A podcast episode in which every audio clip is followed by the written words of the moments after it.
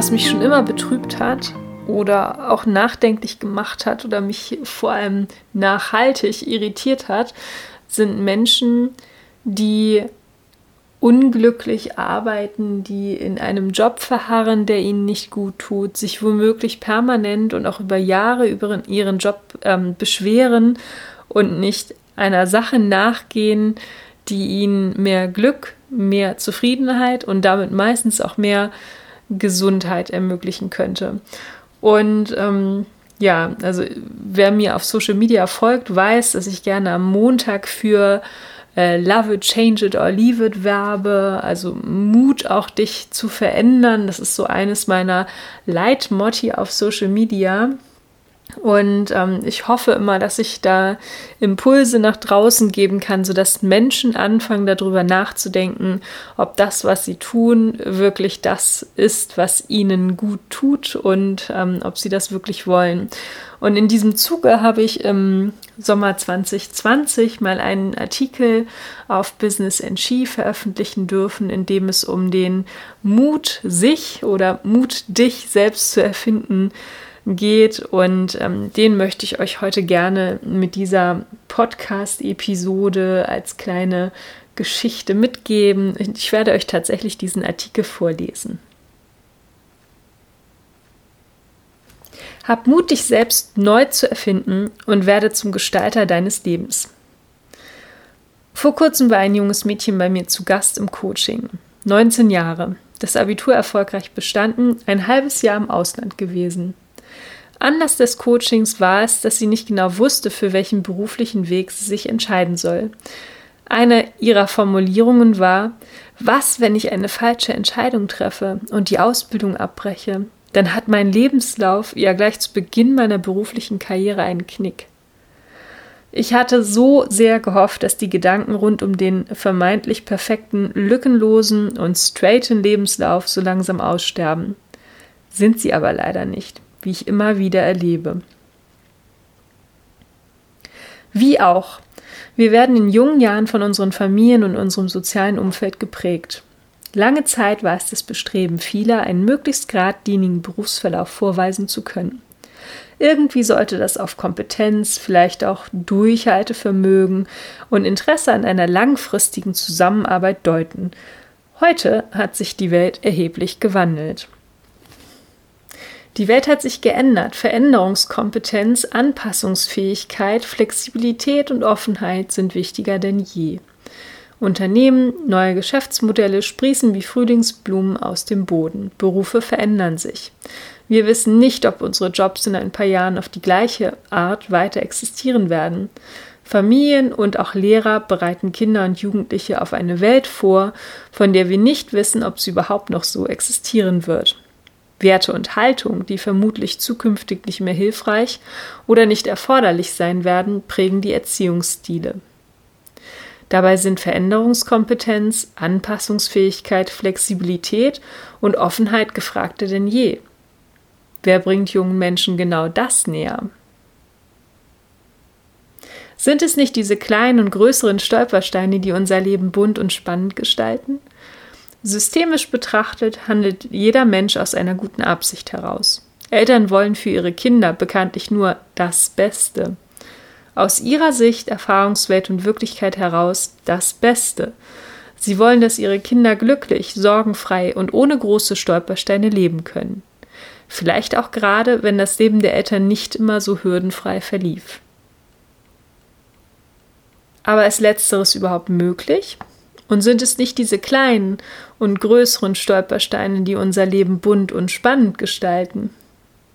Aus den Momenten, in denen es nicht so rund lief, nehmen wir meistens im Rückblick eine Menge mit.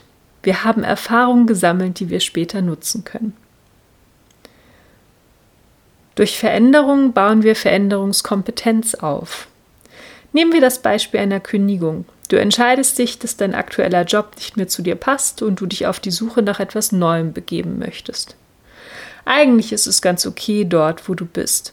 Aber du fragst dich schon seit längerem, kann das alles sein? Gibt es da draußen nicht irgendwo noch mehr berufliches Glück oder zumindest berufliche Zufriedenheit?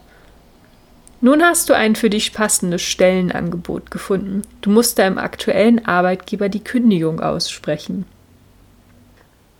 Das fühlt sich, gerade wenn man schon länger mit an Bord war, manchmal an, als würde man eine Beziehung beenden.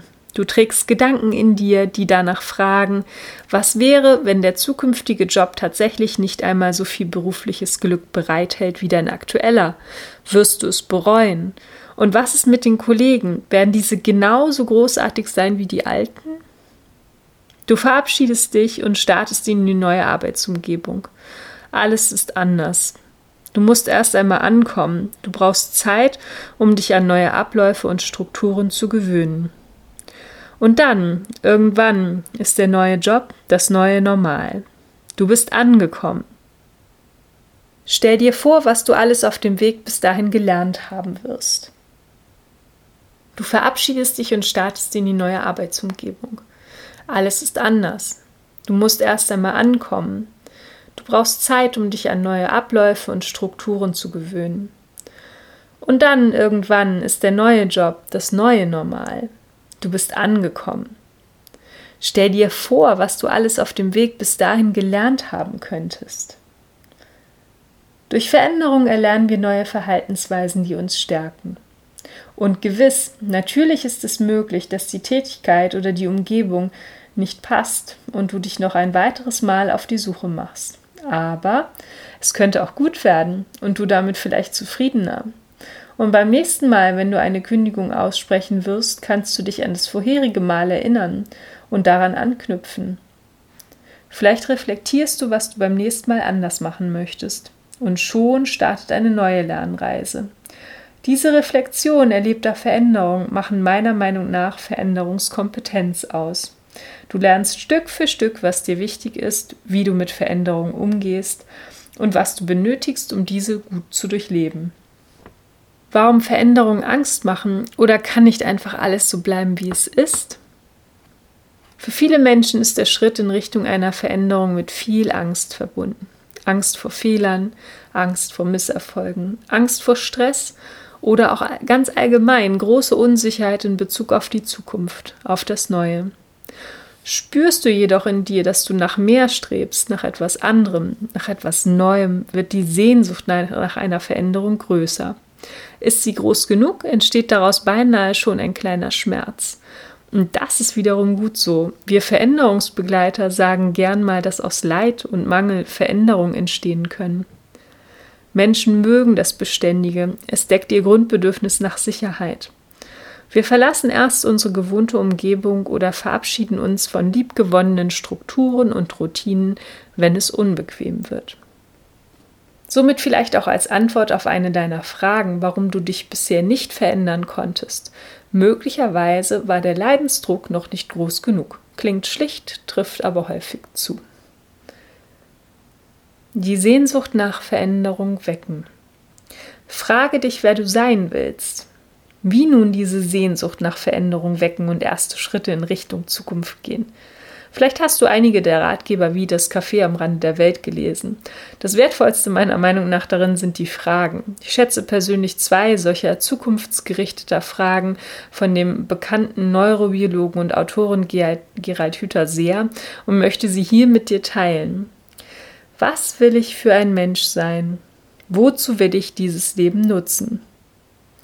Häufig reagieren meine Klienten und Klientinnen mit einem tiefen Seufzer, wenn ich ihnen diese Fragen präsentiere. Ja, sie sind groß. Und ja, sie haben Tragweite. Und sie sind auch keine Fragen, auf die man mit einem Fingerschnips eine Antwort erhält.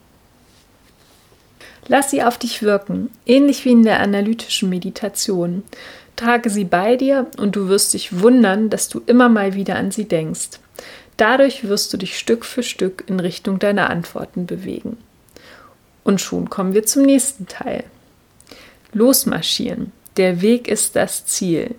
Gähn immer diese Zitate. Aber in vielen steckt so viel Wahres drin. Wir starten in unser Leben durch soziale Prägung. Werte, Haltung und Verhaltensweisen haben wir von unseren Familien geschenkt bekommen.